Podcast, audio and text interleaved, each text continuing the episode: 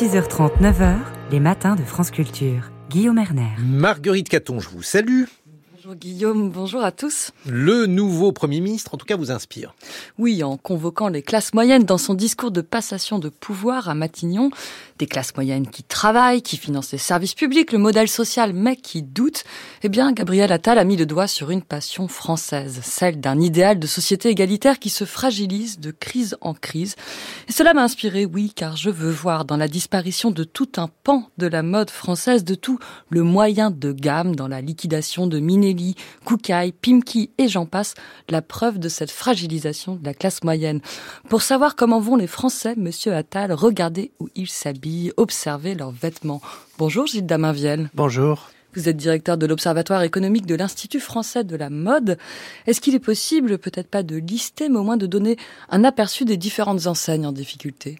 Alors les enseignes en difficulté malheureusement ont beaucoup touché les enseignes historiques françaises, vous l'avez dit, du milieu de gamme.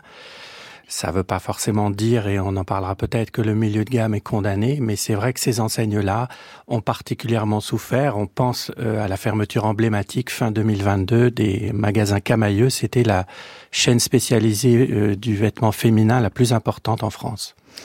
Sait-on évalué le nombre d'emplois menacés ou perdus? Vous parlez de Camailleux, c'était 2600 personnes. Euh, là, on a Minelli, Pimki, Jennifer, San Marina, Burton Caporal. Est-ce qu'on a une idée? Difficile à, de répondre à cette question parce qu'il y a des choses qui sont en cours, mais on peut penser que au minimum c'est 5000 euh, emplois qui sont menacés et c'est très important dans l'écosystème de la mode parce que, comme vous le savez, aujourd'hui il y a davantage d'emplois dans le commerce, dans la distribution que dans l'industrie en France, euh, dans l'écosystème de la mode. Oui, c'est-à-dire qu'on avait déjà perdu les emplois de l'industrie textile et maintenant c'est c'est la vente qui est touchée. Alors West France a publié hier une enquête. Elle parle de le journal parle de 45 900 emplois disparus dans le prêt-à-porter. Alors depuis 2010, depuis 2020, il chiffre euh, ce nombre d'emplois disparus à 7500 rien que pour ce début d'année 2024. Il y a 387 suppressions de postes chez Minelli, 75 chez Jennifer, 257 chez Pimki, 800 pour l'enseigne Chaussexpo. Euh, euh, est-ce qu'il y a peut-être un problème de gestion à pointer pour commencer? C'est la conjonction de plusieurs éléments qui, peuvent expliquer euh, ce phénomène. Euh, la gestion, c'est très important. Il faut effectivement observer qu'on a des, enseignes qui, qui ont des belles performances. Il faut parler aussi des, trains qui arrivent à l'heure.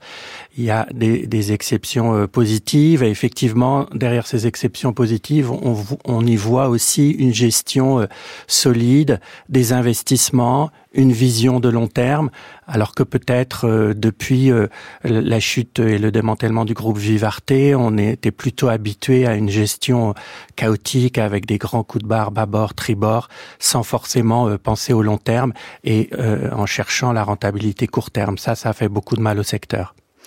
On appelle généralement, vous l'avez dit, ce segment le milieu de gamme, Gilles Daminviel. Qu'est-ce qu'on désigne précisément par ce terme? Et puis, quel était le profil des acheteurs? Alors le milieu de gamme, on peut penser euh, emblématiquement euh, aux grosses cylindrées qui, elles, n'ont pas de difficultés. Zara, H&M, Uniqlo, par exemple, ce sont des grands groupes internationaux qui affichent des belles performances, y compris à l'international, et ça, c'est très important. Emblématiquement, comme je l'ai dit, en France, on pense à Camailleux, euh, Promode, Pimki, des enseignes qui se sont développées, en fait, fin des années 90, années 2000. Elles s'adressent à une population, vous l'avez évoqué, je pense que la réflexion est pertinente, euh, les classes moyennes. Et euh, les fondamentaux de l'économie euh, sont pas forcément bons pour les classes moyennes.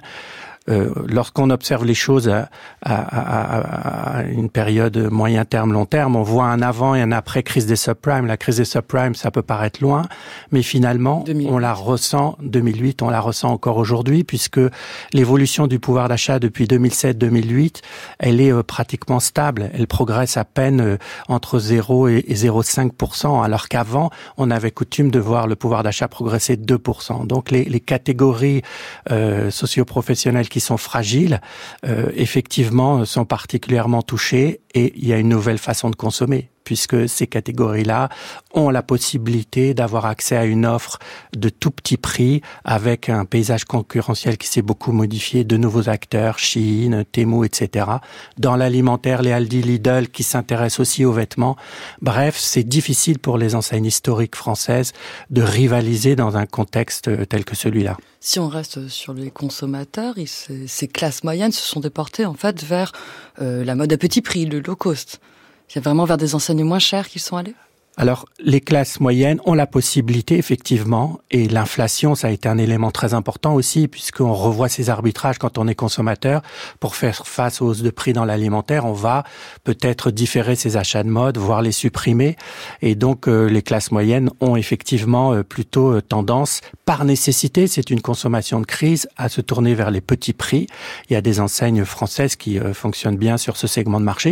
Et puis, il faut pas oublier la seconde main aussi, puisque le moteur euh, premier qui est cité par les consommateurs lorsqu'ils achètent de la seconde main, c'est le prix. Les critères d'éco-responsabilité sont importants, mais le prix arrive en premier. Est-ce qu'on observe aussi un effet spatial, peut-être une bascule euh, du centre-ville vers la périphérie dans la, dans la consommation et l'achat de vêtements? La géographie est importante. Vous avez raison la question du centre du centre-ville, de l'animation euh, du pays, hein, de, manière générale, euh, c'est quelque chose de très important. Les chaînes spécialisées milieu de gamme traditionnellement étaient plutôt en centre-ville et en région, il y a des centres-villes qui sont un petit peu abandonnés d'une certaine façon au profit de la périphérie. Et ce sont plutôt donc des modèles euh, de grande distribution avec des grandes surfaces qui s'adressent à l'homme, la femme, l'enfant, qui ont plutôt la faveur des consommateurs, alors que le centre-ville est en difficulté. Le tout, bien sûr, accompagné par la montée en puissance d'Internet, où là, il est question ni de centre-ville ni de périphérie, mais on peut faire, comme vous le savez, ses achats euh, euh, chez soi vieillissement, euh, paupérisation et puis périphérisation, je ne sais pas si ça se dit, des achats de la classe moyenne, c'est ce qu'on observe. Est-ce que cette difficulté du moyen de gamme risque d'affecter le secteur supérieur, celui, disons, du luxe accessible, premium, je crois qu'on dit? Alors, le segment du luxe accessible premium, en effet, s'adresse à des populations qui ont un pouvoir d'achat qui est euh, moins fragilisé. Mais euh, vous avez raison, on, peut, on peut penser que cette crise, finalement, va peut-être aller au-delà des classes moyennes euh, parce que euh, ce qu'on observe euh, sur la période récente, c'est que le taux d'épargne des Français a beaucoup progressé. Donc on peut très bien imaginer certains foyers qui disposent d'un revenu confortable, mais qui choisissent de moins consommer et qui choisissent plutôt d'épargner davantage dans un contexte difficile qui est celui qu'on connaît depuis Covid, inflation, etc. Donc l'épargne se fait au détriment de la consommation et par définition, qui épargne, ce sont plutôt les, les CSP, les classes sociales euh, favorisées. Merci beaucoup Gilles Daminviel euh, d'être venu nous éclairer ce matin. Donc on comprend Pimki, Minelli, Koukaï, c'est la disparition d'une histoire euh, française et d'une histoire sociale.